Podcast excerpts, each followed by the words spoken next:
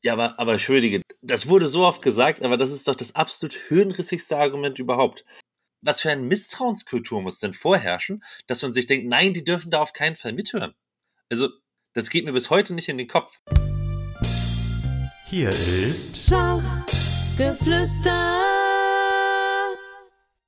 Hallo liebe Schachfreunde, herzlich willkommen zur 86. Ausgabe des Schachgeflüster Podcast. Mein Name ist Michael Busse. Ich finde, dass wir ganz viele spannende Schachpersönlichkeiten in Deutschland haben. Und um diese zu interviewen, betreibe ich den Schachgeflüster Podcast. Heute haben wir den 8. April 2022. Mein Gast wurde letzten Sommer mit nur 29 Jahren zum Präsidenten des Berliner Schachverbandes gewählt. Seit kurzem arbeitet er auch für den Deutschen Schachbund im Bereich Social Media.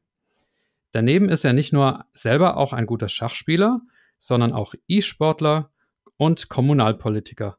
Und vorgestern habe ich ihn auch zum ersten Mal als Kommentator auf Schachdeutschland TV erlebt. Hallo und herzlich willkommen, Paul Meyer-Dunker. Hallo, vielen Dank für die Einladung. Ja, ich danke dir fürs Kommen, Paul. Lass uns doch mal hinten anfangen, und zwar vorgestern. Wir haben einen neuen Schach-Europameister, Matthias Glühbaum, der erste deutsche Schach-Europameister überhaupt. Wie hast du es erlebt, diesen tollen Erfolg? Naja, also äh, wir haben das natürlich die ganze Woche über verfolgt, wie das lief, ne? Und äh, ja, dann haben wir im Prinzip gesehen, dass es halt realistisch ist, dass er Europameister werden kann. Und äh, dann haben wir so ein bisschen notdürftig geschaut, okay, wie können wir kurzfristig noch einen Stream auf die Beine stellen? Und so kam das dann, dass ich das äh, live kommentierend auf Schach Deutschland TV erlebt habe. Und äh, das hat es natürlich nochmal einen Ticken spannender für mich gemacht, weil ähm, sonst ist man natürlich immer so mit einem halben Auge dabei und wirft so halben, halben Blick drauf, während man andere Sachen macht, ne? Und so war ich im Prinzip die ganzen vier, viereinhalb Stunden oder wie viel es dann war, äh, die ganze Zeit dabei, habe mitgefiebert. Äh, zum Ende wurde es ein bisschen langweilig, weil die Partie ein bisschen von der Spannung gelebt. Deswegen dachte ich jetzt, äh, ja, jetzt könnte er irgendwann den halben mal eintüten, ne? Aber der Saric wollte irgendwie nicht. Und ja, aber dass es dann geklappt hat, ist natürlich total toll gewesen. Und ich meine, ähm, das sind so die Momente, wo die Arbeit auch am meisten Spaß macht, ne? Ich habe das bei Keimer erlebt, ich habe das bei der Team EM erlebt und jetzt auch bei Blühbaum so. Äh, das macht natürlich am meisten Spaß, wenn man über Erfolge berichten kann, über Sachen, die gut laufen. Insofern äh, habe ich mich extrem gefreut. Ja, also ich habe es auch live verfolgt und das war wirklich äh, klasse. Also du hast recht, die Partie, naja, okay, war jetzt nicht so der, die Lehrbuchpartie, aber das war auf jeden Fall spannend. Und kurz nachdem ihr die Übertragung gestartet hattet, da kam schon die Meldung, dass äh, der äh, Sargisian, also der, der, der Armenier, der ja auch sozusagen noch hätte Europameister werden können, ähm, dass der schon nach sechs Zügen mit seinem Gegner Remis vereinbart hat. Ich habe mich da sehr gewundert, weil wenn Sargisian gewonnen hätte, wäre er Europameister geworden. Vorausgesetzt, Blühbaum holt Remis und damit war ja eigentlich zu rechnen. So hat er ja quasi nach sechs Zügen auf die Europameisterschaft mehr oder weniger verzichtet. Ne? Also ja. warst du auch überrascht? Also einerseits natürlich so aus meiner Perspektive völlig unverständlich. Aber ähm, ich habe das die letzten Monate auch gelernt und versuche mich da ein bisschen reinzuversetzen. Äh, es ist halt einfach eine knallhart wirtschaftliche Überlegung, ne? Äh, du musst dir vorstellen, wenn er diesen halben Punkt mitnimmt, sichert er sich ein Preisgeld von 15.000 bis 20.000 Euro, je nachdem, wie die Partien ausgehen. Und wenn er kämpft und verliert, dann fällt er halt krass zurück. Und wir reden hier nicht über ein paar tausend, sondern irgendwie fast 10.000 Euro oder so, die er dann verliert, ne? So. Und äh, dann ist es einfach eine extrem wirtschaftliche Entscheidung. Wo, was ich natürlich bedauerlich finde, so als Schachfan und auch selber als jemand, der irgendwie sagt, Remis nur, wenn man mir den halben Punkt irgendwie äh, aus meiner kalten, toten Leiche rauszieht, ne? Aber ähm, ja, ich meine, wenn man davon lebt und das, äh, das äh, da einfach solche wirtschaftlichen Überlegungen vielleicht auch tätigen muss, dann verstehe ich es ein Stück weit, aber ähm, ja, also ich glaube, mir käme das äh, auf Teufel komm raus nicht übers Herz in so einer Situation Remis zu machen. Mhm. Aber wie gesagt, man darf einfach nicht vergessen, manche leben davon, das ist ein hartes Brot und dann äh, aus der Perspektive kann ich es verstehen, auch wenn ich es schade finde. Ja, vielleicht muss man dann auch die Regeln anpassen, dass man einfach sagt, Remis-Vereinbarungen nach dem erst nach dem 30. Zug oder so möglich. Ich weiß, dass zum Beispiel Hübner oder auch Hajo Hecht sowas immer ganz schrecklich finden und sagen, ja, Remis ist das, ist das gute Recht eines Schachspielers. Also eine, eine frühe Remis-Vereinbarung auch. Ich selber finde es immer so ein bisschen, ja, schade, wenn man, wenn man so ähm, Also wenn die Regularien das hergeben, so frühe Remis. Ja, klar. Wobei, ich meine, wenn Leute es wirklich wollen, gibt es immer einen Weg, aber es gibt nichts, was dagegen spricht, den Leuten das nicht ein bisschen schwerer zu machen, ne? Klar. Also ich bin ein großer Fan der Sofia-Regel. Wir haben bei uns in Berlin bei der Berliner Meisterschaft eine Sofia-Regel. Wir haben bei jedem unserer EM-Turniere, die wir machen, eine Sofia-Regel. Äh, ja, völlig richtig. Also ich meine, es ist letztlich ist es auch ähm, ein, äh, ein Sport wie jeder andere, der lebt davon, dass Leute unterhalten sind, dass es ein Stück weit auch Entertainment ist. Das gehört zum Sport nochmal dazu. Klar, völlig richtig. Bin ich ganz bei dir. Äh, Sofia-Regel heißt jetzt genau was? Äh, Sofia-Regel ist einfach, dass äh, erst ab einem bestimmten Zug Remis gemacht werden darf, beziehungsweise Remis-Vereinbarungen vor diesem Zug benötigen der Zustimmung des Schiedsrichters, was in der Regel heißt, nur Zugwiederholungen werden angenommen. Ne? Okay. Äh, es gibt Sofia-Regel erst nach dem 20. Äh, kein, keine Remis-Vereinbarung vor dem 20. Zug. Es gibt es mit nicht vor dem 30. Zug. Das gibt es mit, zum Beispiel beim deutschen Pokal wird gespielt mit keine Remis-Vereinbarung vor dem 40. Zug. Ganz extrem, tatsächlich beim Pokal, wo ich es noch nie verstanden habe, aber das ist eine andere Geschichte. Ähm, das kann man beliebig ausführen. Aber Sofia-Regel, das ist einfach nur dieses keine Remis-Vereinbarung vor Zug X. Und X kann halt beliebig sein. Weißt du, wo der Name herkommt? Naja, weil irgendein Turnier in Sofia, da haben sie es, glaube ich, das erste Mal gemacht, wenn mich nicht alles täuscht, vor Äonen, lange Zeit, bevor ich mich für Schach interessiert habe, keine Ahnung. Äh, obwohl ich weiß gar nicht, wie alt die Regel tatsächlich ist, aber ich glaube, es kommt daher, dass halt in Sofia bei irgendeinem Turnier das das erste Mal gemacht wurde. Okay. Jetzt ins Blaue hineingeraten. Wieder was gelernt. Noch ein Punkt, der mir aufgefallen ist, es war ja eine ganze Weile gar nicht klar, was denn jetzt passiert, wenn beide Remis spielen, also Blühbaum und Sargisian, weil äh, da gibt es ja dann die, die waren ja dann punktgleich und dann entscheidet die Feinwertung und es war nicht so richtig definiert, wer jetzt bei Punktgleichheit gewinnt und das bei einer Europameisterschaft. Ich habe mich da gewundert, weil selbst bei unseren Vereinsmeisterschaften in unserem Dorfverein legen wir halt vorher fest, äh, wer gewinnt, wenn zwei oder drei Spieler punktgleich sind. Du hast dann noch auf Twitter hast du dann noch die europäische äh, den Europäischen Schachverband gefragt und so. Kannst du das mal schildern, wie das, wie das ablief und wann dir das klar war, äh, dass äh, Blühbaum dann bei Punktgleichheit Europameister werden wird? Genau, also ich meine, als Social Media Team, wenn es halt zu so einer Situation kommt, wo sowas relevant sein kann, ne? Dann will ich das immer vorher recherchieren natürlich, damit ich dann am Spieltag nicht von irgendwas überrascht werde. Oder manchmal haben wir auch so Posts wie, das haben wir später auch gemacht, wenn dann, ne? Wenn Ergebnis X, dann äh, Platzierung Y. Aber es geht natürlich nur, wenn ich die Feinwertung kenne. Entsprechend habe ich dann geguckt und äh, ja, das war irgendwie unklar, wie es da reguliert war. Also ich weiß nicht, wie das schiefgehen konnte, aber ich sag mal, zum Glück war es ja so, dass man sehen konnte, was der Chief Arbiter auf Chess Results eingegeben hat. Man wusste auch noch vom letzten Jahr, wie es gehandhabt wurde, als Keimer äh, nach Feinwertung nur Zweiter wurde und deswegen den Titel nicht bekommen hat. Und man hat sich dann ein Stück weit darauf verlassen, dass das, was bei Chess Results steht und auch im letzten Jahr angewendet wurde, wieder gilt. Ne? Aber äh, natürlich, die Regulations äh, sollte man da vielleicht etwas sinnvoller schreiben und das einfach reinschreiben, dass es auch da klar ist. Aber gut. Es war dann im Endeffekt nicht dramatisch, äh, weil das scheinbar für alle klar war und so, aber ähm, ja, optimal ist das natürlich nicht. Ja, okay, aber für uns äh, war es ja glücklich, dass die Feinwertung zugunsten von Blühbaum ausgegangen ist. Aber auch die anderen äh, deutschen Spieler haben starke Ergebnisse geholt, ne? Also kannst du da ein bisschen was schildern, wer dich da noch so positiv überrascht hat oder wer Erfolge erzielt hm. hat? Ja, ich meine, wen man einfach sportlich ganz klar hervorheben muss, Julian Kramer, ne? Ich meine, ein internationaler Meister mit 2,420 oder so, irgendwo in der Region, der nicht nur eine GM-Norm macht, sondern einfach eine völlig phänomenale GM-Norm und bis zur letzten Runde die Chance hat, sich für den Weltcup zu qualifizieren. In der Punktgruppe, in der er war, das waren, glaube ich, von weiß ich, den ersten 20, 25 Leuten vor der ersten Runde, war er einer von zwei EMs, ne? Äh, dass sie sich da überhaupt hinein verirrt hatten, war ganz schön frech. Und das war einfach eine Riesenleistung. Und was man sagen muss, ist natürlich, äh, was ganz toll war, war, dass die ganze junge Delegation riesig abgeräumt hat an Normen. Ich meine, der Bundesnachwuchstrainer ist ja mitgereist, war auch vor Ort, hat vor Ort auch unterstützt.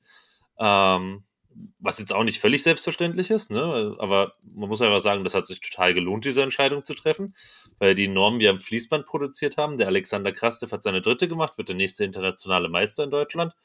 Ähm, ja, das sind zu viele Namen, die kann ich mir gar nicht alle merken, wer da alle Normen geholt hat. Ähm, das haben wir irgendwo online zusammengefasst, aber das ist natürlich äh, neben dem Europameistertitel auch nochmal eine ganz schöne Sache. Ne? Hm. Also auch hinter Vincent Keimer eine äh, starke Generation, die wir da haben. Das schreit doch alles nach einer neuen Prinzengruppe. ja, äh, ob man es jetzt Prinzengruppe nennt, ich meine, wir haben gerade ein neues Sonderprogramm äh, aufgelegt als Deutscher Schachbund äh, für Leonardo Costa und Marius Steuer.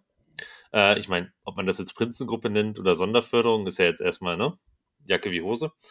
Äh, aber da hat man ja durchaus die Zeichen der Zeit erkannt, würde ich sagen. Und ähm, ja, wie es da drunter aussieht, ich meine, das Problem an solchen Sachen ist halt, zu spät ist das nicht mehr so das Wahre. Ne? Man muss da ganz früh ansetzen. Und ähm, ich bin jetzt nicht der Experte im Jugendschach, aber ich weiß jetzt nicht, was jetzt hinter Mario Steuer und Leonardo Costa noch kommt, die man in so eine Gruppe stecken könnte. Äh, aber die beiden sind halt phänomenal unterwegs, große Talente, sind schon sehr, sehr, sehr stark für ihr Alter und ich glaube, da zu fördern, das ist schon genau richtig. Insofern ist man da ja so ein bisschen auf dem Weg. Ja. Das, was es im Prinzip bräuchte, was wirklich toll wäre, wäre das gleiche nochmal im Frauenbereich. Ähm, aber da müsste man schauen. Ich glaube, da drängt sich halt gerade niemand auf, wenn ich es mal richtig gesehen habe. Ich habe es irgendwann mal überflogen, aber es ist auch schon wieder ein Weilchen her, weil es mich auch interessiert hat. Aber äh, da gibt es, glaube ich, keine Person, die sich so mega aufdrängt für sowas gerade. Ich hoffe, ich sage jetzt nicht völligen Unfug, aber ich glaube, das ist leider noch so. Hm. Dann kommen wir mal zu dir. Du bist ja selber auch ein guter Schachspieler mit einem Rating von über 2100, bist, glaube ich, auch amtierender Berliner Pokal-Einzelmeister, wenn ich es richtig weiß. Und du nimmst dir Trainerstunden, habe ich gehört, bei äh, IM. Ich hoffe, ich sage jetzt kein Geheimnis, aber ich habe es schon irgendwo gelesen, deswegen es steht im Internet bei IM Steve Berger, den viele als äh, Streamer bei chess.com sicherlich nennen. Ist das sozusagen der Ehrgeiz eines schachlichen Spätzünders, den du da, den du da an den Tag legst? Ich überlege gerade, wann hat das mit Steve angefangen? Das ist auch schon ungefähr drei Jahre inzwischen her, glaube ich. Naja, ich habe halt irgendwann gedacht, dass es schön wäre, nicht auf 1900 zu sterben, weil äh, das ist irgendwie jetzt auch nicht die bombastische Spielstärke, auf der ich enden möchte, ne? Äh, und irgendwie zumindest, ich dachte, damals dachte ich, über 2000 kommen wäre schon mal ganz schön. Als ich dann über 2000 hatte, dachte ich, über 2.1 kommen wäre eigentlich ganz schön. Jetzt bin ich an dem Punkt, dass ich sage, über 2-2 kommen wäre eigentlich ganz schön. Äh, aber gut, mal gucken, ne? Äh, das mit Steve hat super funktioniert. Der hat mir echt eine Menge beigebracht. Das ist ein super Trainer, kann ich sehr empfehlen. Hat auch sehr viel Spaß gemacht. Äh, hat auch immer so eine selbe Wellenlänge gehabt. Das ist, glaube ich, immer auch etwas, was äh, gar nicht so unwichtig ist. Ähm, amtierender Berliner Pokalsieger bin ich leider nicht mehr. Äh, ich war es zwei Jahre hintereinander, aber letztes Jahr wurde ich äh, einfach frech entthront. Aber gut, wurde vielleicht auch mal Zeit. Aber jetzt kommt demnächst, glaube ich, wieder die, die Chance zurück, oder?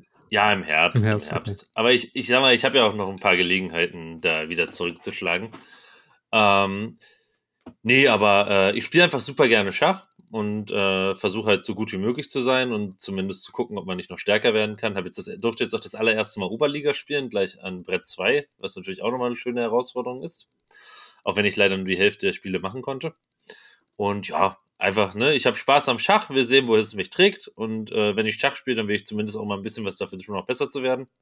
Auch wenn offensichtlich ist, dass ich nicht mehr zu den höchsten Weinen kommen werde, aber ich bin einfach grundsätzlich ein sehr kompetitiver Mensch, insofern immer versuchen, immer machen. Hm. Und gibt es da ein Geheimnis hinter deiner äh, Verbesserung? Weil das ist ja durchaus nicht selbstverständlich, dich, äh, also aus meiner Sicht bist du sehr jung, aber dich mit Ende 20 äh, noch äh, von 1900 auf 2,2 zu verbessern, das ist ja äh, schon bemerkenswert. Also hast du da irgendwie einen Tipp für die Hörer auch? Puh, also meine Melange aus vielen Dingen. Ne? Zum einen äh, habe ich einfach unheimlich viele Ideen aufgesaugt von Steve. Äh, der hat mir unheimlich viel gezeigt. Wir haben Stellungen analysiert, Mittelspielgeschichten gehabt. Ähm, dann haben wir unheimlich an Fundamentals geschraubt. Also, du musst dir zum Beispiel vorstellen, ich hatte irgendwie schon 2000 und wusste nicht mal, was eine Philidor-Stellung ist und der hätte mir am liebsten den Kopf abgerissen, als er das gehört hat. Äh, und dann haben wir, dann wurde ich irgendwie erstmal zwei, drei Monate durch Turmendspiele geknechtet, jedweder Form. Ähm, sowas hilft natürlich enorm, ne? Einfach, ähm, ich glaube einfach wichtig ist zu erkennen, wo halt die Schwächen liegen und wo man am meisten machen kann und äh, daran anzusetzen. Also wir haben jetzt zum Beispiel auch nicht stumpfe Öffnungen gemacht oder so, das ist ja irgendwie so der Standardfehler, den alle machen, ne? Sondern wenn dann halt punktuell dort, wo einfach krasse Lücken in meinem Repertoire war, da einfach geguckt, wie man das ein bisschen stabilisieren kann und dort was rausgesucht, aber dann ist auch gut, ne? Und äh, was ich empfehlen kann, was ich unheimlich angenehm und hilfreich fand, Noel Studer hat da mal einen Post zu gemacht, wie man effizient trainiert. Und da hat er eine Methode gehabt, dass man sagt, ähm, ich schaue mir die letzten 10, 20, 30, 40, 50 Partien, wie auch immer, je nachdem, wie, wie, äh, wie, äh, wie fundiert man das machen möchte, ne? und schaut sich an, was war der Grund, weshalb ich diese Partie verloren habe. Also man schaut sich an, was war der letzte entscheidende Fehler. Nicht irgendwie ein Fehler, den ich gemacht habe, als ich schon zwei Figuren weniger hatte, ne? Sondern was war im Prinzip der Fehler, der die Partie entschieden hat. Und da gibt's halt verschiedene Felder, Eröffnung, Taktik, Strategie, Endspiel, ne? Und dann verteilt man wirklich auf alle vier Felder die Partien. Und wenn ich jetzt in 20 Partien zehnmal wegen äh, Taktik verloren habe und fünfmal wegen Endspielen und viermal strategisch und einmal wegen Eröffnung, dann weißt du im Prinzip, wo du das, deine Trainingszeit investieren musst. Ne? Und das fand ich tatsächlich äh, sehr, sehr spannend und äh, das, was, was ich glaube ich auch allen empfehlen würde, weil ähm, die meisten Leuten ist gar nicht klar, wo sie ansetzen sollen, habe ich das Gefühl. Mhm. Ja, sehr interessanter Tipp. Wenn ihr übrigens noch mehr von dem Noel Studer oder Studer hören wollt, ähm, sein äh, Newsletter, Next Level Chess heißt der, der ist auch sehr empfehlenswert. Also da kommt er die ganze Zeit mit solchen, solchen Ideen um die Ecke. Total interessant. Also kann ich mega empfehlen, wenn man besser werden will. Ich fand, also das sind echt Augenöffner dabei, das ist völlig verrückt. Gut, dann kommen wir doch mal zu deiner ähm, Verbands- oder Funktionärskarriere, wenn man es so nennen darf. Ich habe zum ersten Mal im September 2020 deinen Namen gelesen. Und zwar kam da die Meldung, dass der Berliner Schachpräsident Christian Kuhn sich aufstellen lässt zur Wahl zum DSB-Präsidenten und dass er dabei unterstützt wird von seinem jungen Vizepräsidenten, also Berliner Vizepräsidenten damals noch, namens Paul Meyer-Dunker. Wie ging es denn dann für dich weiter? Also es ging ja nicht in den DSB, sondern eher ähm, in Richtung Landespräsident. Erzähl doch mal die Geschichte. Naja, also ähm, Christian hatte ja äh, seine Kandidatur angekündigt. Und äh, gut, ich war da jetzt gar nicht äh, personell irgendwie involviert, ne? Ähm, sondern das war halt damals so, ich habe ich hab ihn natürlich äh, nach vollen Kräften unterstützt so und äh, wir standen da auch voll und ganz hinter ihm. Äh, aber meine Rolle war im Prinzip halt, dass er gesagt hat, äh, gibt es die Möglichkeit, dass, wenn ich, falls ich gewählt werden sollte, äh, den Landesverband quasi übergeben kann, vorausgesetzt die Mitglieder unterstützen das, ne? Und da habe ich ihm gesagt, du, wenn du das machen möchtest und das am Ende das Ergebnis ist, äh, können wir das gerne so machen. Und wenn du nicht gewählt werden solltest, bin ich auch total happy, wenn du weiter Präsident bleibst, ne? Und ansonsten äh, halt einfach wenn er Ideen hatte oder als Reflexionspunkt habe ich natürlich gerne mit ihm auch Sachen besprochen und man tauscht sich ja viel aus, wenn man Präsident und Vizepräsident ist. Oder sollte man zumindest. Und ja, also das war in dem Sinne meine Rolle damals, wenn man es so nennen will. Und ähm, ja, er hat dann sich dagegen entschieden, war aus gesundheitlichen Gründen. Und dann ist er halt sowohl nicht als Präsident angetreten, als auch als Präsident in Berlin zurückgetreten, was ich, äh, was sehr bedauerlich war, weil wir eigentlich eine sehr gute Zusammenarbeit hatten und ich ihn auch menschlich sehr schätze. Und ähm, genau, weil das war auch alles vollkommen nachvollziehbar damals. Ähm, ja, und so bin ich dann im Prinzip, nachdem er mich damals mehr oder weniger zwölf Monate lang belatschert hatte, ob ich nicht überhaupt Vizepräsident in Berlin werden möchte, hm. weil ich anfangs gesagt hatte, nee, was soll ich damit? Äh, dann auf einmal äh, wie die Jungfrau zum Kinde gekommen und dann wurde ich auf einmal Präsident.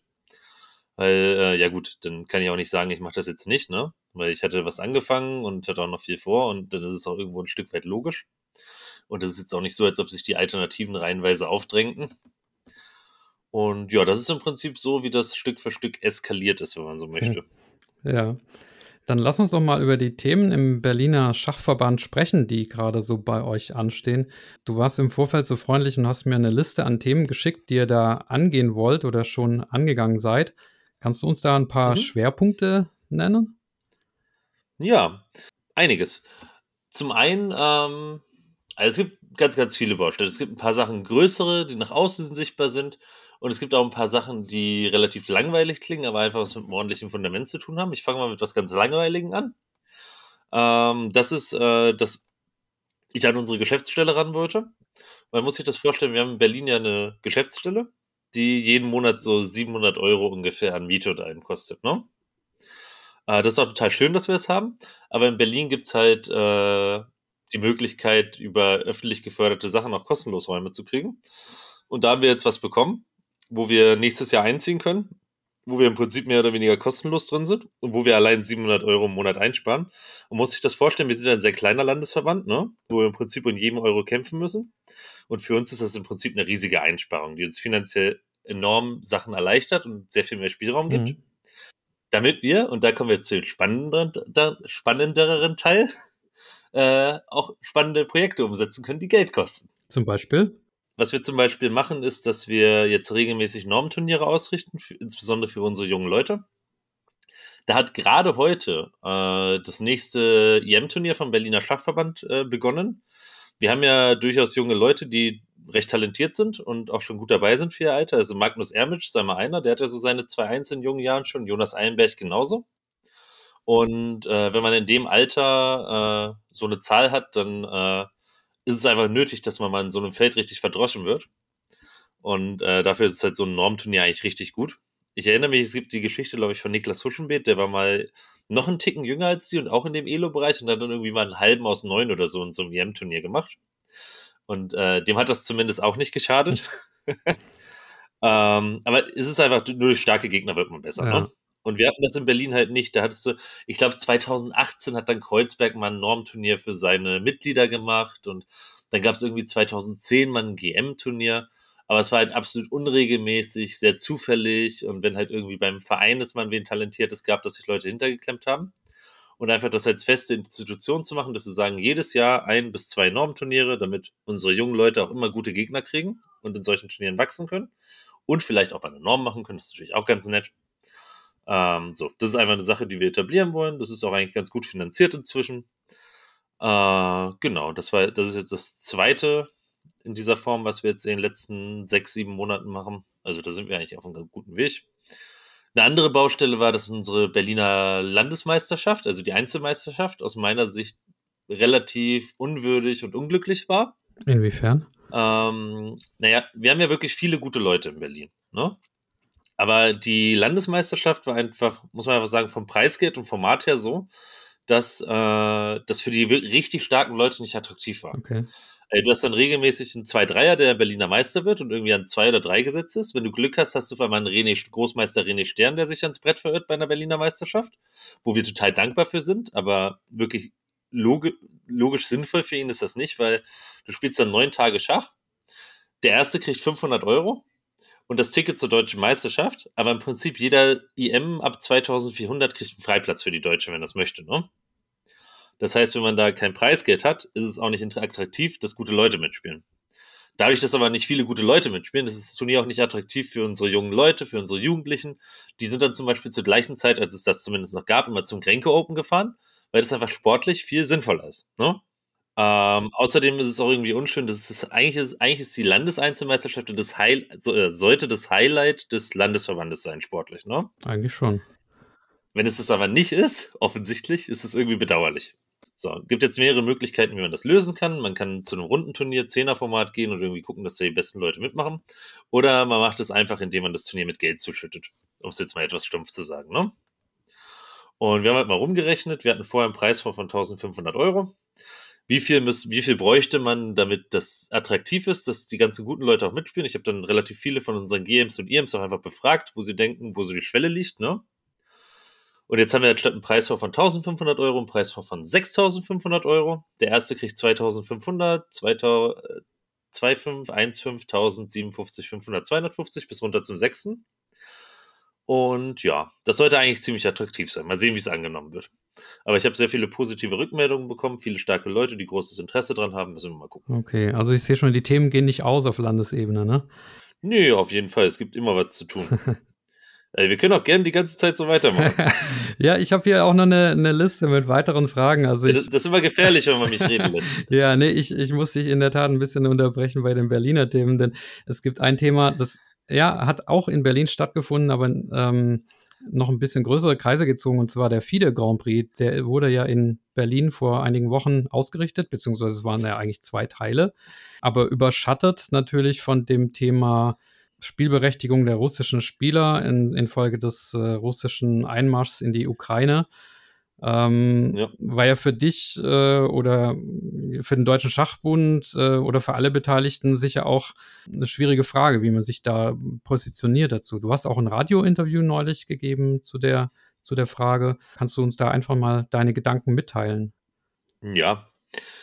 Also grundsätzlich ähm, ist es halt so, es, es erscheint mir halt schwer vermittelbar aktuell, wenn äh, von russischer Seite ein dermaßen Angriffskrieg geführt wird ähm, der einfach gegen alle fundamentalen Werte der internationalen Gemeinschaft, auch letztlich gegen alle Werte des Sports sich richtet. Ne? Das darf man nicht vergessen.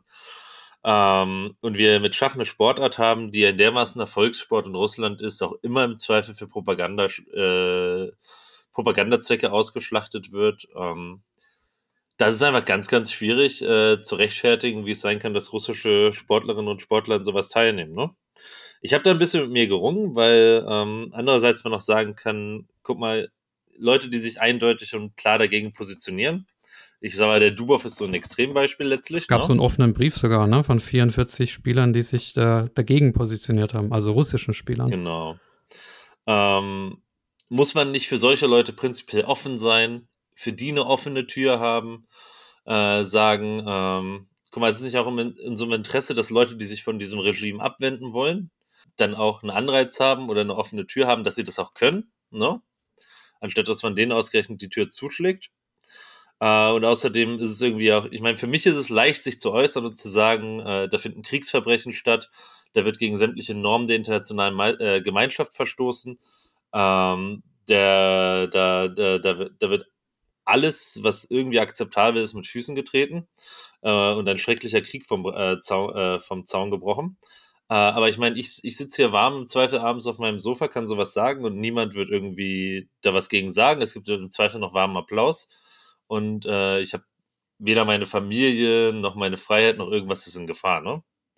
Und wenn dann zum Beispiel so jemand wie der Dubov oder andere Russen, die sich halt kritisch äußern, ja ein viel höheres Risiko eingehen. Und dann, dass ich mich irgendwie hinstelle und sage, ja, aber sorry, ihr seid Russen, für euch ist hier kein Platz, ne?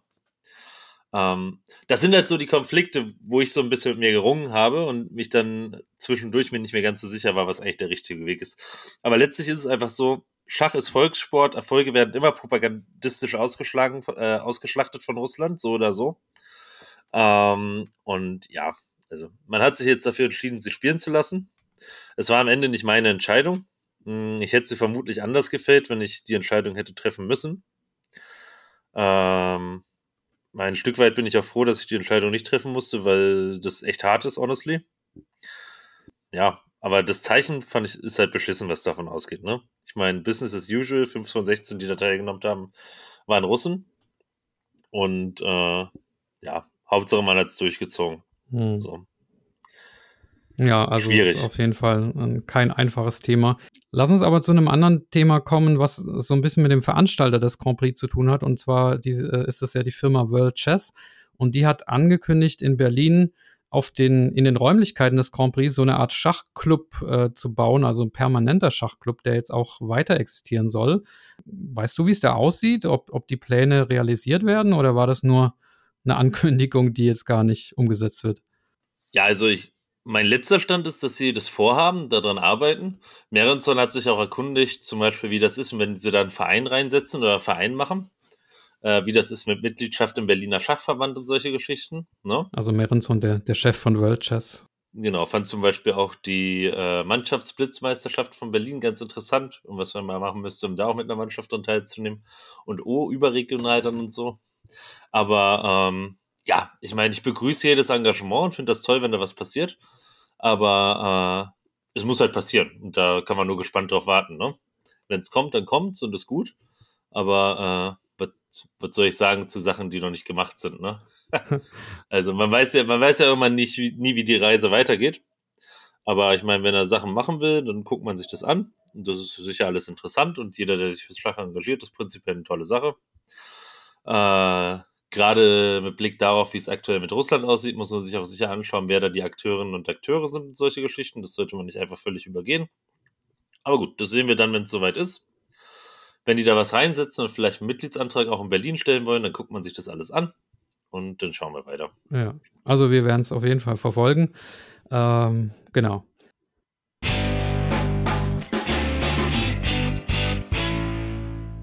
Jetzt kommt ein bisschen Werbung mit Melanie und Nikolas Lubbe. Allen, die beim Hören jetzt selber Lust aufs Spielen bekommen haben und auf der Suche nach guten Trainingsmaterialien sind, denen wollen wir unsere Online-Schachakademie Chessemy ans Herz legen. Bei uns findet ihr Videokurse zu allen Phasen der Schachpartie für Neulinge bis zum Profi. Das Besondere bei uns, ihr bekommt den Kurs als Download zur Verfügung gestellt und könnt ihn, solange ihr möchtet, auf all euren Geräten auch parallel nutzen. Weil wir selber Schachspieler sind und uns das früher immer gewünscht haben, entfällt jetzt das Abtippen. Ihr bekommt die PGN-Datenbanken bei uns gratis dazu. Also schaut doch einfach mal bei chessemy.com vorbei. Wahrscheinlich ist da auch was für euch dabei. Und wenn dem so ist, dann könnt ihr direkt den Gutscheincode Schachgeflüster10 nutzen und damit 10% sparen und außerdem Michaels Podcast unterstützen. Wir freuen uns auf euren Besuch und wünschen euch jetzt erstmal ganz viel Spaß beim Weiterhören.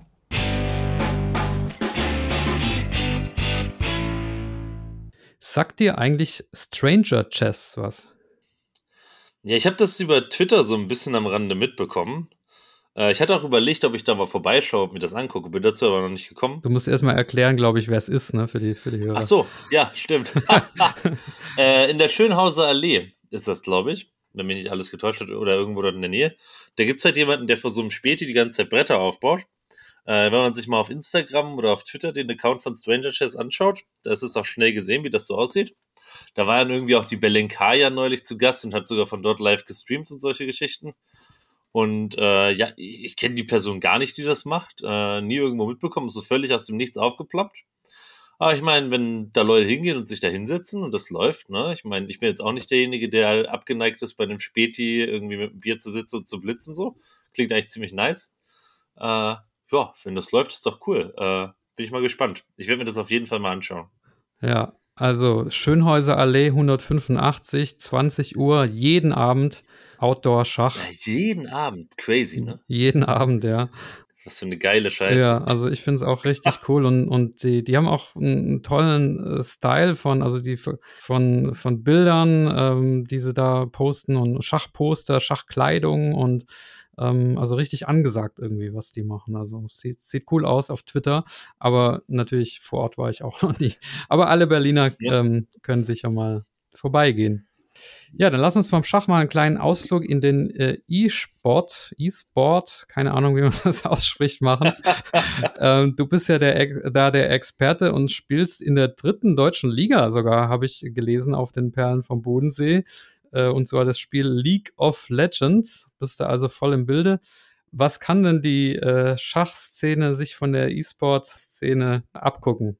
Das ist, irgendwie, das ist irgendwie so eine Frage, die mir als erstes kommt, ne? Was kann Schach vom E-Sport lernen? Welche Frage fändest du denn besser? Naja, also die erste Frage ist ja, kann man überhaupt was vom E-Sport lernen? Aber irgendwie wird es davon immer so automatisch ausgegangen.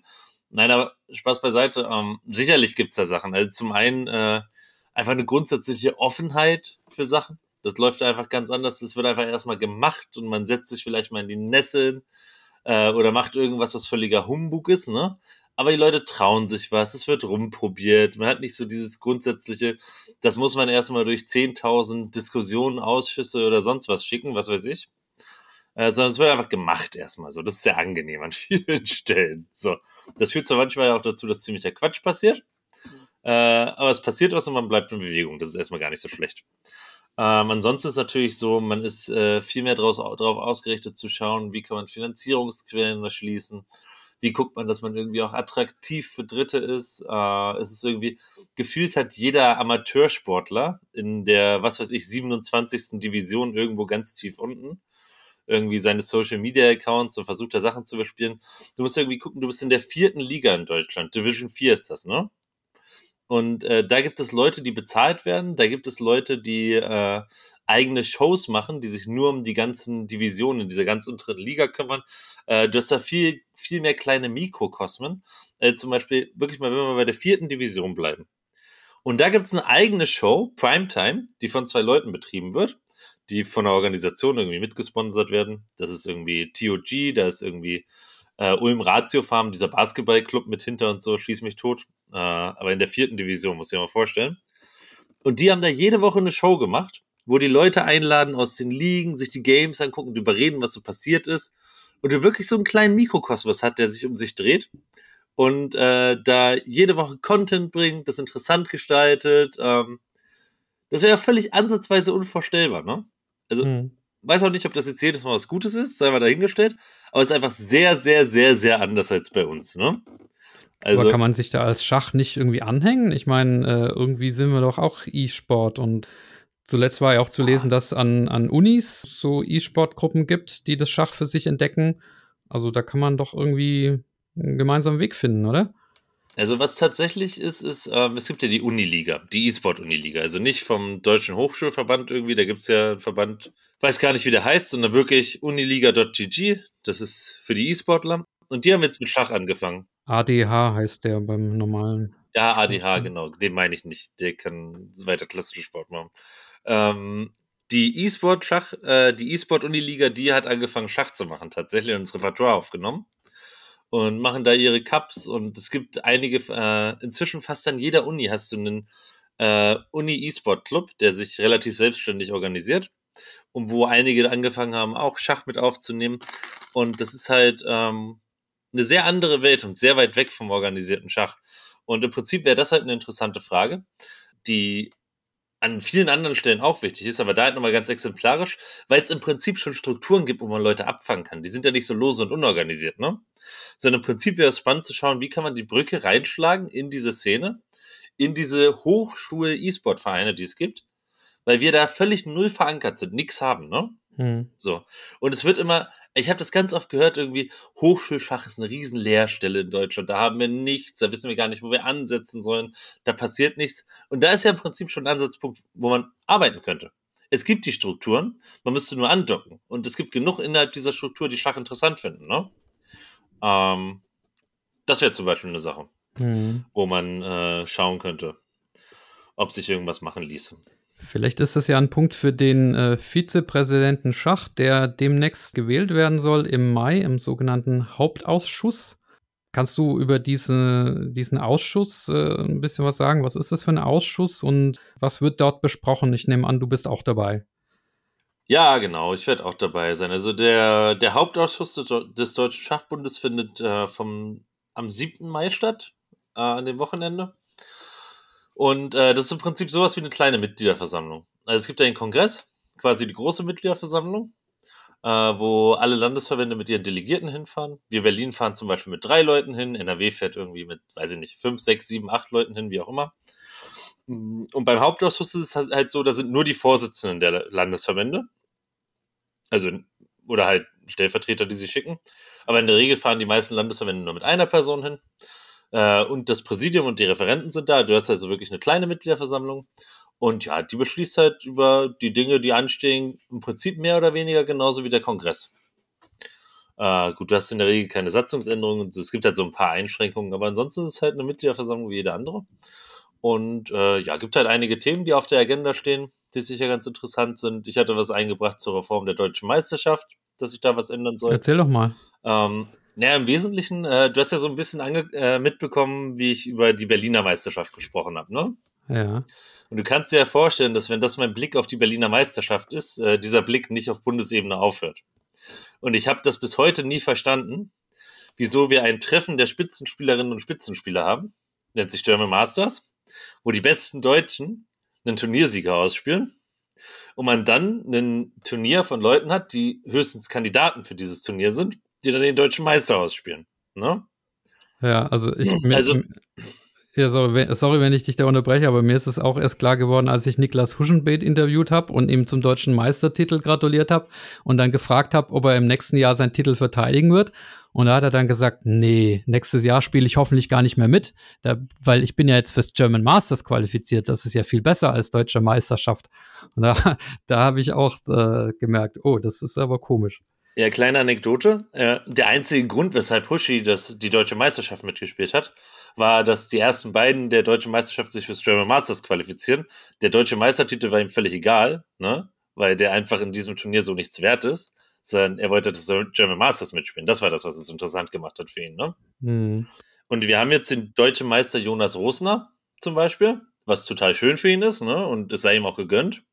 Aber der kann mit diesem Titel halt nichts anfangen, weil letztlich nimmt niemand diesen Titel ernst, so wie er existiert. Äh, ich meine, du hast auch nur Amateure letztlich, die diesen Titel holen. Die haben auch gar kein Marketinginteresse irgendwie daran, ne? Und dann haben wir parallel Louis Engel, der das German Masters gewonnen hat. Und ein deutscher Meister Louis Engel könnte damit schon einiges anfangen. Ne? Damit kann man durchaus auch sich selber besser promoten. Damit kann man, äh, können wir auch viel besser nach außen auftreten, weil ich meine, das ist ja auch, was man gern, was man gerne vorzeigt. Der hat sich das ja wirklich gegen die besten Leute hart erkämpft, ne? Mhm. Und es ist ja toll, dass so ein junges Talent dann deutscher Meister geworden wäre. Äh, in einem Turnier, wo man sich den, wo, was den Namen auch einfach verdient.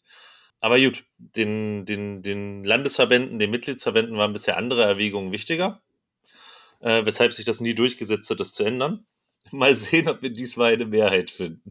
Okay, also drücke ich dir die Daumen. Das klingt für mich sehr sinnvoll, ohne jetzt äh, da selber politisch werden zu wollen. Ja, aber das wird, das wird eine sehr harte Geschichte, ehrlich gesagt. Also, ja. das ist sehr wackelig, dafür aktuell eine Mehrheit zu finden. Die Signale, die ich bekommen habe, sind richtig schlecht. Okay. Hm. Ja, ja. Na gut. Da äh, vertraue ich mal auf eine gute Entscheidungsfindung. Dann hast du noch verraten, ich weiß nicht, ob du da schon was dazu sagen kannst, dass es äh, Ideen rund um Vincent Keimer gibt. Darfst du da hier schon was verraten? Oder ist das ja. noch nicht für die Öffentlichkeit? Ja, grundsätzlich kann man das schon sagen.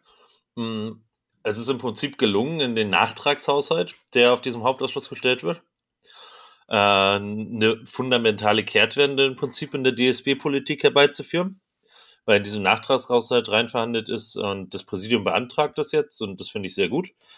Ähm, dass es halt eine Sonderförderung gibt für Vincent Keimer, die signifikant ist, so, die in einem ordentlichen fünfstelligen Bereich ist für dieses Jahr. Äh, dass man im Prinzip sagt, naja, wenn jemand mit 17 so talentiert ist und Profi werden möchte, ne, das ist ja auch ein mutiger Schritt, der nicht einfach ohne weiteres durchfinanziert ist. Ne? Er sucht ja auch Sponsoren noch, ne? Genau, aber natürlich macht das schon einen Unterschied, ob man dann diesen mutigen Schritt alleine geht und dann erstmal so ein bisschen auf sich selbst gestellt ist. Oder ob zum Beispiel der Deutsche Schachbund sagt, hey, diesen Schritt möchten wir unterstützen. Das ist gut und wichtig und wir haben auch ein Interesse daran, dass solche Talente Profi werden. Ne? Muss man einfach mal sagen.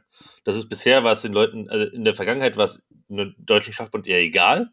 Aber jetzt hat man wirklich gesagt, du möchtest Profi werden, das ist gut, das unterstützen wir. Und wenn man zum Beispiel in die Hälfte der jährlichen Kosten erstmal reingeht als DSB, und das ist im Prinzip das, was man machen möchte, ähm, ungefähr von der Summe her, äh, dann ist erstens sehr viel einem äh, vom Kopf her rausgenommen an Druck, ne? Das sollte man nicht unterschätzen. Und äh, auf so einer Basis lässt es sich natürlich sehr viel leichter und befreiter auf Sponsorensuche gehen. Und ich meine, es ist einfach ein Stück weit verdient für die Entwicklung und die Leistung, die er erbracht hat und das, was wir in Zukunft von ihm erwarten können. Und ähm, genau, das ist halt völlig neu im Prinzip. Das gab es so vorher noch nicht. Das ist eine fundamentale Kehrtwende. Äh, und das finde ich ist eine ganz tolle Sache, weil äh, sonst passiert es halt sehr viel eher sowas wie bei Matthias Blübaum. Ich meine, tolle Entscheidung für ihn und wie es bisher für ihn gelaufen ist, aber natürlich ist es sportlich nicht in unserem Interesse, dass er jetzt mit 24 gerade seinem Masterabschluss sitzt, ne? Und im Prinzip halt nicht als Vollprofi durchgestartet hat, weil er hat ja gezeigt, was für ein Potenzial er hat. Äh, er ist in diesem Alter, obwohl er, obwohl er den, den ganzen Bildungsweg durchgezogen hat, bis hin zum Master, ist er so weit gekommen. Und dann fragt man sich natürlich immer, was wäre gewesen, wenn er am Anfang seiner Profi äh, seiner Karriere, war ja keine Profikarriere, am Anfang seiner Karriere die Unterstützung gehabt hätte und die Gewissheit, dass ein DSB das mehr unterstützt und dass er sich das eher leisten kann und auch das mit weniger Risiko verbunden ist, diesen Weg zu gehen, ne? Wo könnte so jemand dann zum Beispiel heute stehen? So muss man einfach mal ganz ehrlich fragen. Mhm. Und ähm, ja, ich glaube, der Fehler wurde in der Vergangenheit einfach oft gemacht. Und zum Beispiel, ich glaube, für Marius Steuer und für Leonardo Costa ist es ein total gutes Zeichen, wenn die sehen, wenn ich in dem Alter auf dem Level bin oder in die Nähe dieses Levels komme, ne? Äh, dann kann ich mir das verdient haben und an den Punkt kommen, dass der DSB sagt, eine Profikarriere wird entsprechend auch gefördert. Ne? Aber geht es nicht zu Lasten des Breitensports ein Stück weit, zu Lasten der Vereine an der Basis, die ja gerade auch eine ganz schwierige Phase haben nach, nach Corona? Ja, letztlich muss man natürlich immer gucken, wie man das alles durchfinanziert, das ist ja völlig richtig. Aber wir haben jetzt an der Stelle im Haushalt äh, keine Kürzungen vorgenommen, wenn ich es richtig gesehen habe. Und ähm, ich bin immer offen dafür, wenn Leute andere Vorschläge haben, wie Geld verteilt werden soll. Aber aus meiner Sicht, ähm, Deutscher Schachbund ist einfach enorm auch für den Leistungssport zuständig. Ne? Äh, die Landesverbände sind sehr viel näher an der Basis als ein Deutscher Schachbund. So, wenn wir jetzt über Breitensportprojekte reden. Und ähm, natürlich kann man das so argumentieren, wie du es im Prinzip gerade andeutest, aber da muss man sich im Zweifel halt auch mit Mittelmaß zufrieden geben. Ne? Und damit, dass es halt kein Deutscher wie über die letzten 30, 40 Jahre in die Weltspitze schafft. Okay. Noch eine ähm, andere Frage betrifft jetzt nicht den Hauptausschuss, sondern generelle Art. Im Schachbund sind, glaube ich, neun oder zehn Prozent der Mitglieder Frauen. Vielleicht weißt du eine äh, genauere Zahl. Die FIDE hat ja dieses Jahr gesagt, wir wollen das äh, Year of Women in Chess äh, feiern oder 2022 eben das Thema äh, Schach und Frauen äh, fördern. Und auch in Deutschland gibt es ganz viele Projekte äh, in der Richtung, habe ich den Eindruck. Wie machen wir in Deutschland das Schach, speziell auch der, der Schachbund oder in Berlin? Was gibt es da für Ideen? Wie machen wir das Schach Frauen und vielleicht auch familienfreundlicher? Mhm. Ähm, ist, glaube ich, ein ganz wichtiger und auch Wunderpunkt, den du da ansprichst. So. Äh, muss man einfach sagen. Ich meine, wenn man sich auf allen Ebenen äh, umguckt, dann ist es einfach so, dass äh, Frauen enorm unterrepräsentiert sind, äh, Frauen zu wenig vorkommen und wir auch nicht immer alles dafür tun, damit Frauen willkommen sind und ein angenehmes Umfeld erleben. Ne? Also es gibt, ähm, ich habe mal mit den Frauen, die noch aktiv sind, mit vielen mich ausgetauscht, auch in meinem Landesverband. Ne? Und wenn man wirklich bereit ist zuzuhören und auch darüber redet, dann können im Prinzip fast alle ihre Geschichten von unangenehmen Situationen erzählen, die ihnen widerfahren sind. Ne? Mhm. Von den absoluten Extrembeispielen der Übergriffigkeit bis hin zu den unangenehmen täglichen Sprüchen und Belästigungen, die immer wiederkehren. Ne? Und ich glaube, ähm, als allerersten Schritt im Schach sich das einzugestehen, so, dass es existiert und dass es ein Problem ist, das wir haben, und äh, dann nicht irgendwie beschämt ist, unter den Teppich zu kehren oder so zu tun, als ob das nur woanders vorkommt oder so. Das wäre, glaube ich, überhaupt erstmal ein erster guter Schritt, weil immer, wenn man über sowas redet, habe ich das Gefühl, dass man immer erst darüber redet, ob es dieses Problem überhaupt gibt, ne? Und ob wir, ob wir überhaupt ein Problem haben. Nein, Frauen interessieren sich ja nicht so für Schach. Äh, äh, das ist halt schon historisch gewachsen und so. Das sind immer so die Ausflüchte, die man hört, ne?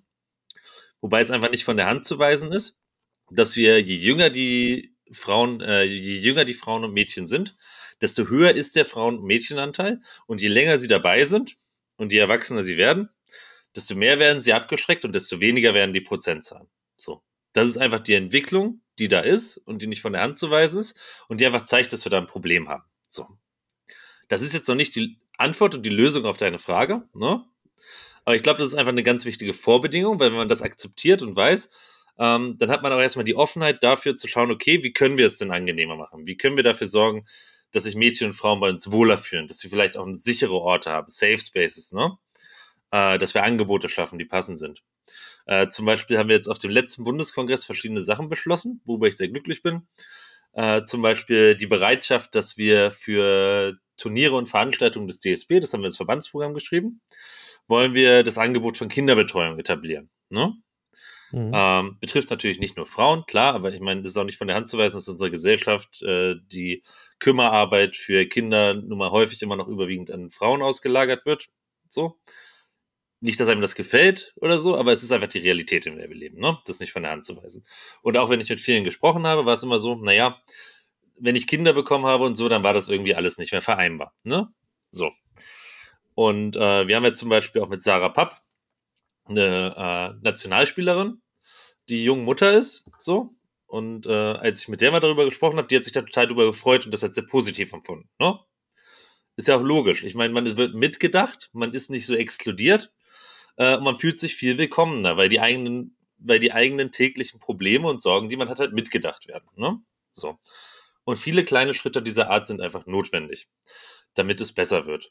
Das hat auch was damit zu tun, dass dann im Kindertraining zum Beispiel, wenn dumme Sprüche kommen, eingegriffen wird, dass wenn äh, im jugendlichen Bereich, wenn die irgendwo zwischen 14 und 17 sind und irgendwelche Vereinsmitglieder sich komisch verhalten und irgendwie anfangen weirder zu werden, da halt konsequent interveniert wird. Es gab neulich ein sehr schönes äh, Gespräch mit dem Schabel von Haagsheide. Der hatte im NDR einen Bericht und der hat darüber geredet, warum Mädchen sich bei ihm wohlfühlen und sie eine besonders gute Mädchenquote haben bei sich im Kinder- und Jugendtraining. So.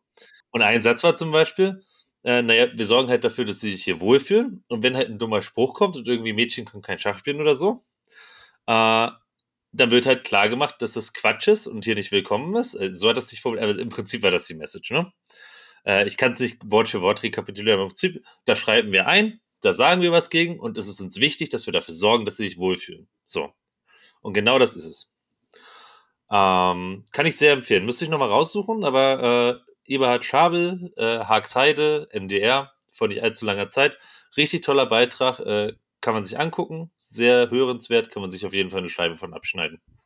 Ja, ich kann es verlinken dann anschließend in der, in der Videobeschreibung. Ja, super Idee. Und äh, ja, viele, viele kleine Schritte und die Bereitschaft, einfach zuzuhören und zu schauen, was man machen muss, damit sie sich wohlfühlen. So. Weil wir haben Nachholbedarf. Das ja. ist einfach so. Ähm, und vielleicht noch eine letzte Sache.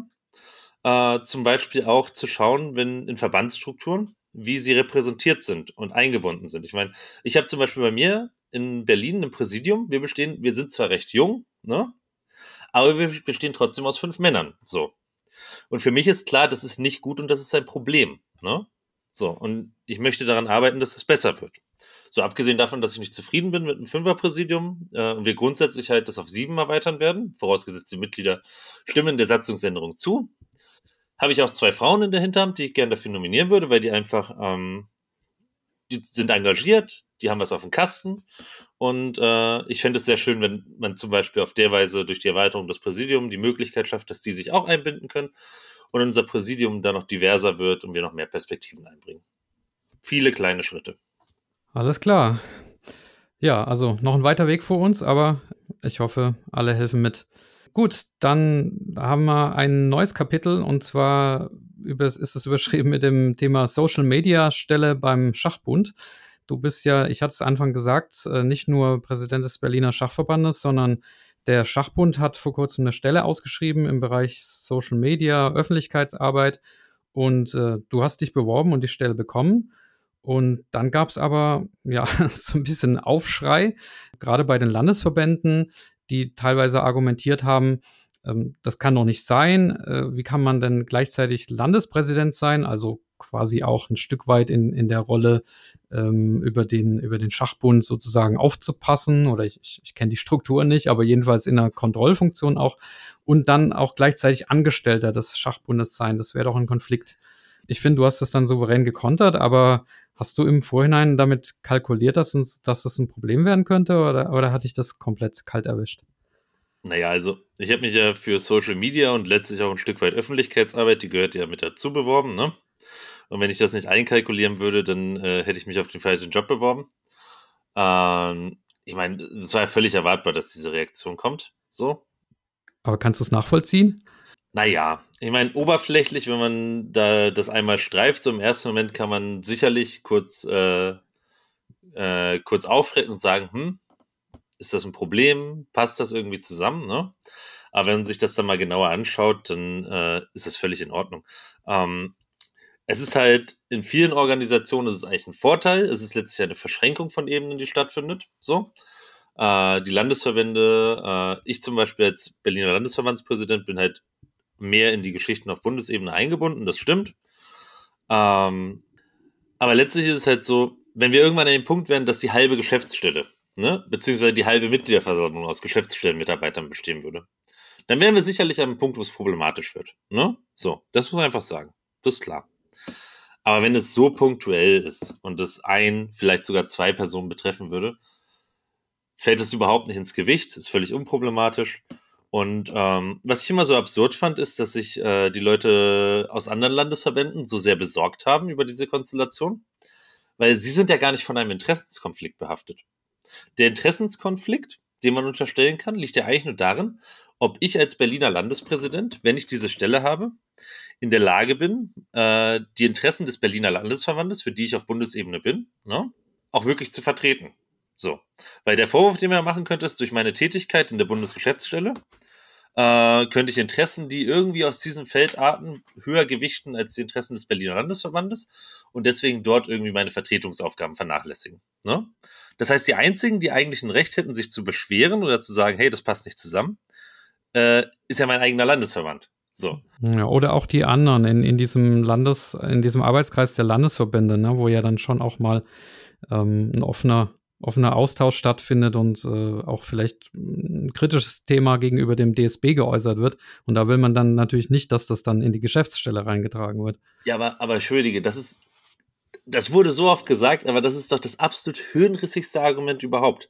Weil, wenn es Kritik gibt oder ein Problem, da muss man doch in der Lage sein, offen darüber zu reden, das zu kommunizieren. Dann will man doch den Bundesverband, das Präsidium und die Geschäftsstelle adressieren können. Also ich habe nie verstanden, was denn in diesem Kreis der Landesverbände, der Landespräsidenten besprochen wird, das nicht nach außen oder an den Präsidenten oder die Bundesebene dringt. Also wie, was für eine Misstrauenskultur muss denn vorherrschen, dass man sich denkt, nein, die dürfen da auf keinen Fall mithören. Also das geht mir bis heute nicht in den Kopf, weil dann ist das Problem ganz, ganz anderes, wenn das die Einstellung ist. Ne? So, dann, dass man da irgendwie seinen konspirativen Kreis hat, der irgendwie intern Sachen regelt oder was weiß ich. Ähm, wenn ich ein Problem habe mit dem, mit der, äh, mit dem Präsidium, mit der Bundesebene oder mit der Geschäftsstelle, äh, dann bin ich immer in der Lage, das offen zu kommunizieren, rede darüber und dann hat man halt im Zweifel einen Konflikt. Aber man muss Sachen ja offen austragen. Also, das, Tut mir leid, aber das, das verstehe ich bis heute nicht. Ja, ich glaube, du bist da einfach auch, vielleicht aufgrund deines Alters oder deiner Verwurzeltheit im, im, äh, in den äh, sozialen Medien eine Besonderheit im, im Kreis der Landespräsidenten. Na, die können ja alle deine Väter sein und kommunizieren auch ganz anders. Also du twitterst ja auch sehr viel, ne? Also ich glaube, für die ist das vielleicht auch ein Kulturschock irgendwie, ne? Ja, vielleicht ist es auch Kulturschock, aber manchmal habe ich auch das Gefühl, dass manche Leute so tun, als ob das House of Cards ist oder der Deutsche Olympische Sportbund, während wir eigentlich ein kleiner, unwichtiger, popliger Fachverband sind, der es sich gar nicht leisten kann, mit den wenigen Leuten, die wir haben, so irgendwie äh, so eine Vertrauen, äh, so eine Misstrauensschiene zu fahren oder die ganze Zeit gegeneinander anzugehen. Und ähm, dafür haben wir gar nicht die Ressourcen und die Leute. Das ist, das ist so ein, so eine Verschwendung von äh, Ressourcen, wie man irgendwie da manchmal so Kleinkriege führt ähm, ja, schwierig. Zurück zu deiner Aufgabe, die du da ähm, wahrnimmst für den Schachbund. Also ich muss sagen, seitdem du das machst, lese ich äh, wesentlich aktuellere Berichte auf Twitter und auf Facebook und auch äh, Videos, zum Beispiel jetzt ein Interview mit Matthias Blübaum direkt nach der Europameisterschaft. Also ich finde die äh, Aktualität der Berichterstattung und auch die die Nähe der Berichterstattung zu den Spielern ist äh, deutlich äh, gesteigert, seit du das, äh, seitdem du das machst. Also Kompliment von meiner Seite. Ähm, jetzt kommt das Aber. Danke. Genau, jetzt kommt das Aber. Es gibt ja trotzdem manchmal noch Kritik. Zum Beispiel gab es diesen offenen Brief von äh, Franz Jittenmeier, du hast ihn auch gelesen, vom Schachticker, äh, wo er nicht dich angegangen ist, sondern den, den äh, Präsidenten des Schachbundes, Ulrich Krause, dafür, dass es keinen Vorbericht gab zu, äh, zu diesem sogenannten Air Things Masters, ähm, wo Vincent Keimer stattfand. Ähm, ist das einfach nur Kritik auf hohem Niveau oder berechtigt oder ähm, ja, wie, wie, wie reagierst du auf sowas? Ja, gut. Ähm, ist natürlich immer ein bisschen wohlfeil, wenn man sich dann eine Sache rauspickt, wo man persönlich der Meinung ist, dass das nicht irgendwie optimal gelaufen ist oder so. Aber äh, unsere Priorität liegt halt auf Nationalmannschaften, eigene Veranstaltungen, eigene Turniere, ne? So, das sind erstmal die Sachen, die unsere Hauptpriorität sind. Und äh, ja, vielleicht hätte man auch einen Vorbericht machen können. Ich meine, es ist jetzt nicht so, als ob wir das Turnier nicht gecovert hätten. Ne? Ich meine, wir haben dazu auch Live-Berichterstattung gemacht, in den sozialen Medien was gemacht, da gab es dann Berichte zu. Hm, aber gerade sowas wie beim Airthings Masters, ich meine, da läuft schon eine eigene Maschinerie im großen Rahmen. Die sind ja jetzt auch nicht gerade, also im Vergleich zu dem, was die da machen, sind wir ein kleiner Fisch, ne? Und äh, ob das jetzt der Ort ist, äh, wo wir dann Ressourcen reinstecken. Ich weiß gar nicht, wie das damals zu der Zeit war, weil ich glaube, es waren noch zig andere Sachen, die liefen, oder? Ach, das weiß ich nicht mehr. Ich weiß nur, dass die letzten, letzten zwei Monate waren so vollgepackt mit Sachen und gefühlt ist man, ist man zu, von Veranstaltung zu Veranstaltung ja. gehetzt. Äh, du bist auch viel unterwegs jetzt, oder? In ich bin Rolle. auch echt froh, wenn dieser Monat vorbei ist, ehrlich gesagt. ähm, ja, also weiß ich nicht. Äh, ich grundsätzlich äh, äh, gibt, sollte man nicht jede Kritik kommentieren. Und ich habe das zur Kenntnis genommen und wenn er das so sieht, ich fand die Art und Weise ein bisschen absurd. Also offene Briefe, ne, gut kann man heutzutage noch machen. Aber dann den Präsidenten so, äh, so, so, so anzufahren auf diese Art und Weise. Also man kann uns an presse.schachbund.de jederzeit Feedback schreiben. Das darf gern genutzt werden. Wir lesen alles. Ähm, ja, und ich meine, äh, für solche Alltagsgeschäftssachen ist der Geschäftsführer zuständig und das Team Öffentlichkeitsarbeit hätte man kritisieren können, aber gut der Präsident, äh, Regel Nummer eins des Vorsitzenden, der Vorsitzende ist immer schuld und ist für alles verantwortlich. Das ist nun mal so. Aber gut. Ja. Okay, also ich glaube, äh, mit dem positiven Feedback, das ich dir gegeben habe, bin ich nicht alleine und äh, deswegen ja, mach weiter so. Das ist total nett, danke. ja, gerne. Verdient. Was ist eigentlich mit der Bundesliga? Die ist ja in Sachen Social Media, oder ich fange anders an, die ist zwar die beste Liga der Welt, zumindest wirbt sie damit, aber könnte sicherlich ein bisschen präsenter sein in den äh, sozialen Medien und auch die einzelnen Vereine ja. sind nicht so präsent, wie sie sein sollten. Kann der Tausendsasser Meier Dunker auch da aushelfen? Nun ja, das ist so eine Gemengelage, ne?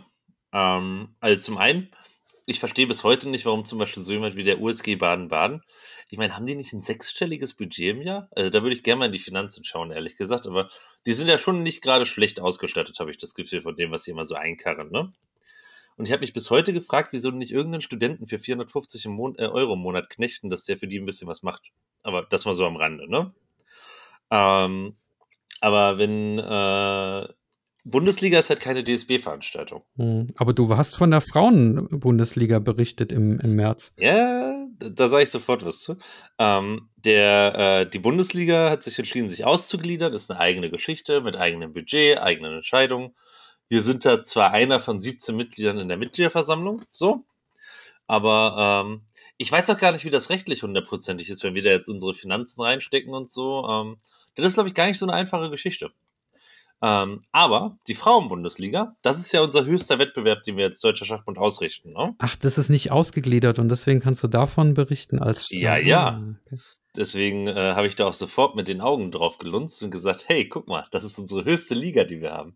Wollen wir da nicht mal was zu machen? ähm, und tatsächlich ist das auf sehr viel Gegenliebe gestoßen. Äh, ich glaube, zwei Tage später hatte der Markus Fenner das genehmigt und gesagt: Machen wir hier, kannst hinfahren. Und ja, war natürlich erstmal so ein sporadisches, Störf, äh, sporadisches erstes Feuerchen. Aber ich meine, das hat total Spaß gemacht. Die, die Frauen vor Ort und die Teams haben auch total gut mitgespielt, ne? Ähm, das war, glaube ich, total, ich glaube, das war das erste Mal, dass Leute überhaupt mitbekommen haben, dass Frauen-Bundesliga stattfindet, zumindest mehr. Ich weiß, okay, ist vielleicht ein bisschen übertrieben, wir wollen es auch nicht überhöhen, aber ähm, es macht halt schon einen Unterschied, ob man über Sachen berichtet oder nicht, right? Und ähm, ich bin mal total gespannt. Wir haben ja im Mai die Endrunde in Lehrte, wenn ich mich richtig entsinne. Da machen sie ja zentrale Bundesliga-Endrunde der Frauen. Und äh, ja, ist noch nicht hundertprozentig klar, ob ich da hinfahren kann. Aber ähm, ist gut möglich. Und da habe ich dann nicht nur vier Teams, sondern alle elf, ja leider nur, äh, statt allen zwölf, aber gut, anderes Thema. Da sind dann alle Teams, die mitmachen vor Ort und äh, ja, wenn das klappen würde, würde ich mich total freuen, weil das wäre, glaube ich, nochmal ein ganz besonderes Erlebnis. Hm. Noch eine Idee oder eine Frage dazu. Also, dass die Vereine oder die Liga Öffentlichkeitsarbeit machen, ist ja das eine, aber was ist mit den Spielern selbst? Also da ähm, Gibt es ja beim Schachbund irgendwie so sowas wie Social Media Training für die Nationalspieler oder so? Weil zum Beispiel die Lara Schulze, ja, die, die postet ja regelmäßig auf Instagram und hat da auch Fans, auch weit über die Schachblase hinaus, habe ich den Eindruck. Vincent Keimer hat jetzt angefangen zu twittern. Ich weiß nicht, ob er es freiwillig gemacht hat oder ob man ihm gesagt hat, du musst es machen, um jetzt einen Gegenwert für deine äh, Sponsoren mal äh, zu bekommen. Aber es gibt ja äh, Spitzenspieler äh, in Deutschland, über die findest du null Informationen im Internet keine Homepage, kein, nicht mal eine E-Mail-Adresse. Und Sponsoren wollen ja auch äh, Reichweite als Gegenleistung für ihren, ihr Geld. Also siehst du da auch die Spieler ein Stück weit in der Pflicht? Ja, klar. Ich meine, äh, ich glaube, was halt wichtig ist zu verstehen, wenn Leute wirklich Schachprofi sein wollen oder auch den Anspruch an sich haben, ne? Äh, es ist, glaube ich, noch nicht bis heute zu allen durchgedrungen, dass zum Profitum halt eben nicht nur gehört, dass man seinen Sport ausübt. So äh, sondern wer Profi sein möchte, der muss halt auch professionell agieren in vielerlei Hinsicht. Und dazu gehört halt heutzutage auch Social Media Exposure, ähm, Reichweite, äh, Wirksamkeit, inwiefern man in die Lage ist, äh, irgendwo auch vorzukommen und äh, für jemand Dritten eventuell auch Reichweite zu schaffen, äh, ist sicherlich äh, hilfreich, ne? Klar. Aber man kann die Leute auch nicht zu ihrem Glück zwingen. So, wenn Leute das nicht machen wollen und das partout nicht möchten, da hat man halt nur die Möglichkeit, zukünftige Generationen darauf einzustellen und vielleicht da früher für bereit zu machen. Ne? Äh, ich kann nur von unserer Seite aus sagen, äh, es, äh, es, es, gab ja durchaus Maßnahmen, die angeboten wurden für Nationalspielerinnen und Nationalspieler und Kaderleute. Lara Schulz hat ja auch an so einer Maßnahme teilgenommen, wobei die auch vorher schon das sehr gut gemacht hat. Ähm, wir haben als Team Öffentlichkeitsarbeit Anfang des Jahres auch eine Mail an alle Kader geschickt mit dem Hinweis, dass wir bei sämtlichen Social-Media-Aktivitäten und Öffentlichkeitsarbeitsfragen gerne mit Rat und Tat zur Seite stehen und auch unterstützen. So. Äh, aber wir können nur das Angebot machen. Mhm. Ne? Ja, aber immerhin. Ähm, Wenn die Leute es möchten, müssen sie es annehmen. Und ähm, ja. Äh, wenn irgendwer Lust hat, da was zu machen, äh, wir nehmen uns immer gerne die Zeit und stehen zur Verfügung. Weil äh, das ist ja, also, wir sind ja als Bundes, äh, als Öffentlichkeitsarbeitsteam ja auch durchaus für unsere Kaderleute und Nationalspieler da und äh, ich meine, das ist einfach ein Stück weit auch Service, der dazugehört. Ja, dann lass uns doch noch mal ein bisschen weiter nach vorne blicken auf die anstehenden Ereignisse. Dieses Jahr das Highlight wahrscheinlich die Schacholympiade in Indien, nehme ich mal an noch. Mhm. Wir haben ein gutes Team. Vincent Keimer, der Europameister Matthias Blübaum und weitere. Wirst du vielleicht sogar vor Ort dabei sein? Ähm, das weiß ich noch nicht. Mal gucken. Aber spannend wäre es, oder? Naja, also äh, Lust hätte ich schon drauf, klar. Ähm, ich meine, ich war bei der Team-EM vor Ort, so. Ähm, das ist eigentlich ganz gut gelaufen, denke ich. Ich war zufrieden. Ähm, wir waren an vielen Stellen zufrieden. Wir hatten noch viel noch zu lernen, ehrlicherweise. Das war das erste Mal. Da gibt es auch viele Sachen, die man anders und besser machen kann. Aber das steht mal auf einem anderen äh, Blatt. Aber ähm, ja, die Möglichkeit besteht. Mal gucken. Äh, Herr Fenner muss es genehmigen, habe ich gelernt. Naja, so ist das mit äh, Dienstreisenanträgen. Ja. genau, ja, ist bei uns auch so. Das, Ja, aber äh, prinzipiell vorstellbar, klar. Also ich, ich sag mal so, ich habe mir prophylaktisch meinen Termin geblockt für den Fall, dass er mich losschickt. Okay. Ja, dann, wir haben schon äh, über eine Stunde, aber ein, zwei Fragen äh, hätte ich noch an dich. Als ich den Michael Langer ähm, interviewt habe, das war mein erster Landespräsident sozusagen, da hieß es hinterher, Mensch, Michael, du hast eben die wichtigste Frage nicht gestellt, die man einem Landespräsidenten stellen muss. Und die lautet, willst du Präsident des Schachbundes werden? Ta, Dieses Mal, dieses Mal stelle ich sie. wild. Willst du? Ähm, ja, wir haben, Land, wir haben einen Präsidenten des Deutschen Schachbundes, äh, der ist gewählt, der hat auch beim letzten Mal meine Stimme bekommen. Äh, gibt für mich jetzt keinen Grund, wieso sich daran was ändern sollte. Und äh, ehrlich gesagt ist das kein Ziel, das ich anstrebe, nein. Äh, und ich wüsste jetzt auch nicht, was für eine Unfallskonstellation passieren sollte, dass äh, das ähnliches wie in Berlin passiert. Insofern äh, mache ich mir da relativ wenig Sorgen. Äh, tatsächlich ist es ja eher so, dass ich äh, mich umschaue, wie man in Berlin als Nachfolger aufbauen kann. Ähm, weil ich jetzt, also, das ist eine Menge Spaß und alles und ich mache das gerne, ne? Aber zum einen ist es immer gut, wenn jemand bereitsteht, der nachfolgen kann, weil ein Auto kann ihn immer treffen. Äh, aber abgesehen davon habe ich auch so ein bisschen die Neigung, dass ich Dinge nicht zu lange machen kann. Ich glaube, das längste, was ich mal gemacht habe, waren fünf Jahre. Ich bin jetzt ein Jahr Präsident in Berlin. Ich werde jetzt dieses Jahr nochmal wiedergewählt. Wenn alles gut läuft, muss man mal aufpassen. Ähm, für zwei Jahre und dann lasse ich mich vielleicht, wenn die Leute das möchten und ich da noch nicht äh, immer noch Lust dran habe, nochmal wählen. Aber ich kann mir ehrlich gesagt nicht vorstellen, dass ich in, nach über vier Jahren immer noch, äh, ja, äh, nachdem diese vier Jahre vorbei sind, immer noch den Willen verspüre, Schachfunktionär zu sein. Aber mal gucken. Ja, aber was willst du denn dann machen? Es gibt viele Dinge im Leben, die spannend sind, die man machen kann. Tatsächlich war ich, äh, als ich mich beim DSB beworben habe, stand ich so ein bisschen an der Scheide, weil ich im Prinzip drei Optionen hatte, die vor mir lagen. Ne? Ich, hatte, ich hatte die Möglichkeit, so richtig Schach zu machen und mich da beim DSB zu bewerben. Ich hatte überlegt, nach der Bundestagswahl äh, äh, in grünen Büros im Bundestag mich zu bewerben auf Mitarbeiterstellen. Äh, ich bin ja selber bei den Grünen, deswegen und habe da viel gemacht, einfach nur, dass Leute das verstehen. Ähm, habe ja auch früher im Abgeordnetenhaus für eine Abgeordnete gearbeitet zum Beispiel. Und die andere Sache war, dass ich überlegt hatte, im E-Sport bei einem Team, äh, im Teammanagement was zu machen. Und äh, ja, mal sehen, ne? Ich meine, spannende neue Herausforderungen klingen immer interessant.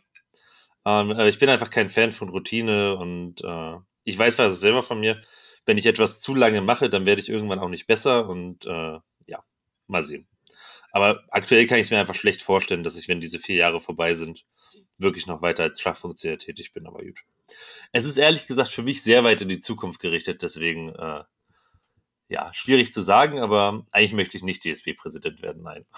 Okay, aber du schließt es auch nicht aus, habe ich da, habe ich da rausgehört. Puh, ach, das ist immer so eine schreckliche Frage, weil wenn man dann nicht Nein sagt, äh, nein, ich schließe das auf jeden Fall aus, dann äh, sagen die Leute, ah, hält sich eine Hintertür offen oder sonst was, aber ich habe einfach gelernt äh, im Leben, dass, äh, das meistens nicht so gesund ist, sich völlig festzulegen. Weil wenn du mich gefragt hättest, ob ich irgendwie bald Präsident in Berlin werde, ne?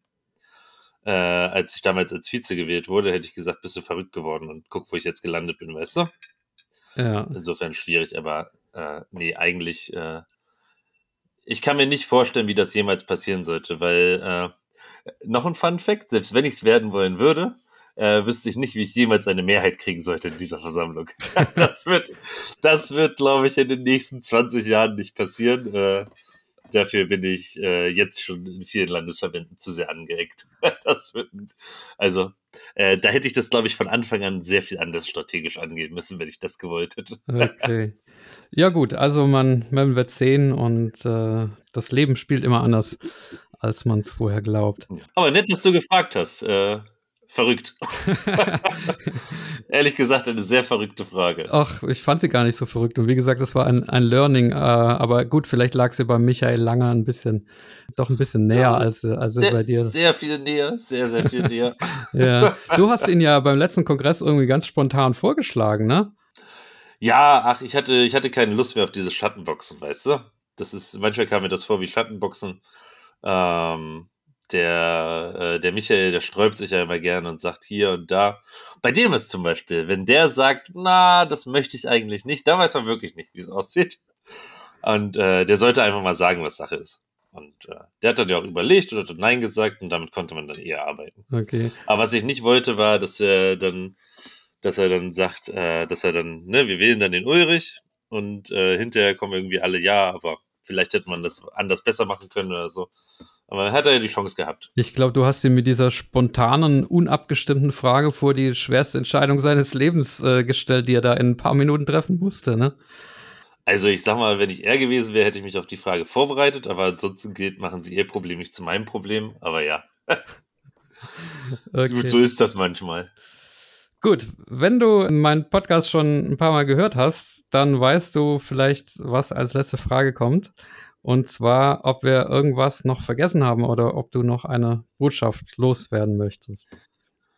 Oh, ich kann, wir haben ganz, ganz viel vergessen, aber das ist, Leute, glaube ich, den Rahmen sprengen.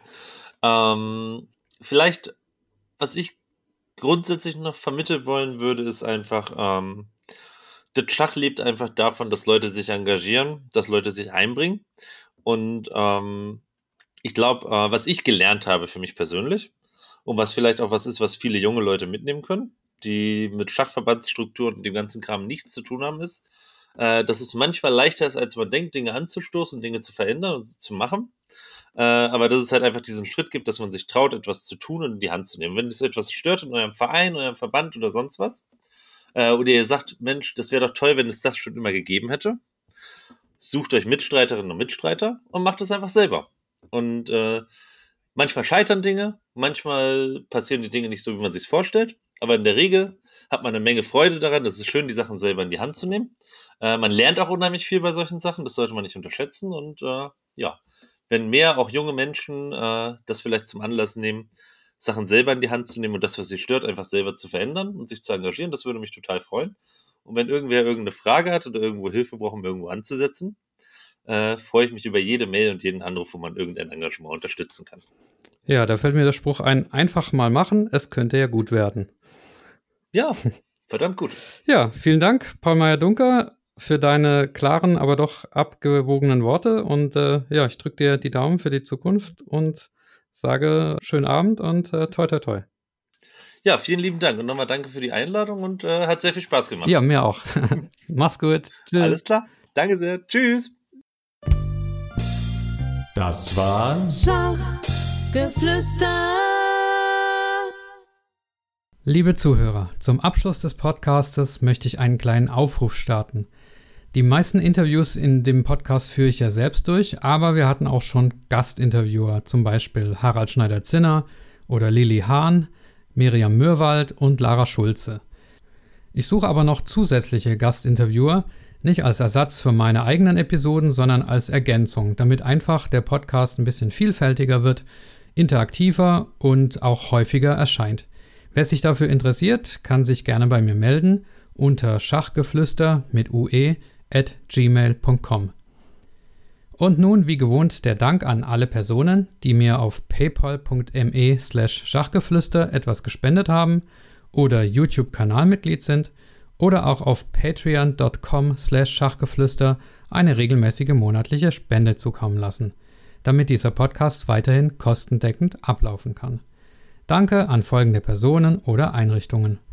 Andreas Wirox, Armin Züger, Dr. Benjamin Steinhilber, Dieter Riegler, Frank Rothmann, Friedhelm Küch, Güven Manay vom interkulturellen Schachverein Satranj Club 2000, Hans aus Berlin, Dr. Joachim Meyer-Brix, Manuel Rüther, Marc Hofmann, Markus Schirmbeck, Oliver Bremer, Peter, Peter Hug von DSSP, die Schulschachprofis, ihr habt ihn gerade eben im Interview gehört, die Internetseite schachtraining.de, Sven Ossenberg und Tim Bialuszewski. Viele Grüße und bleibt verspielt. Euer Michael.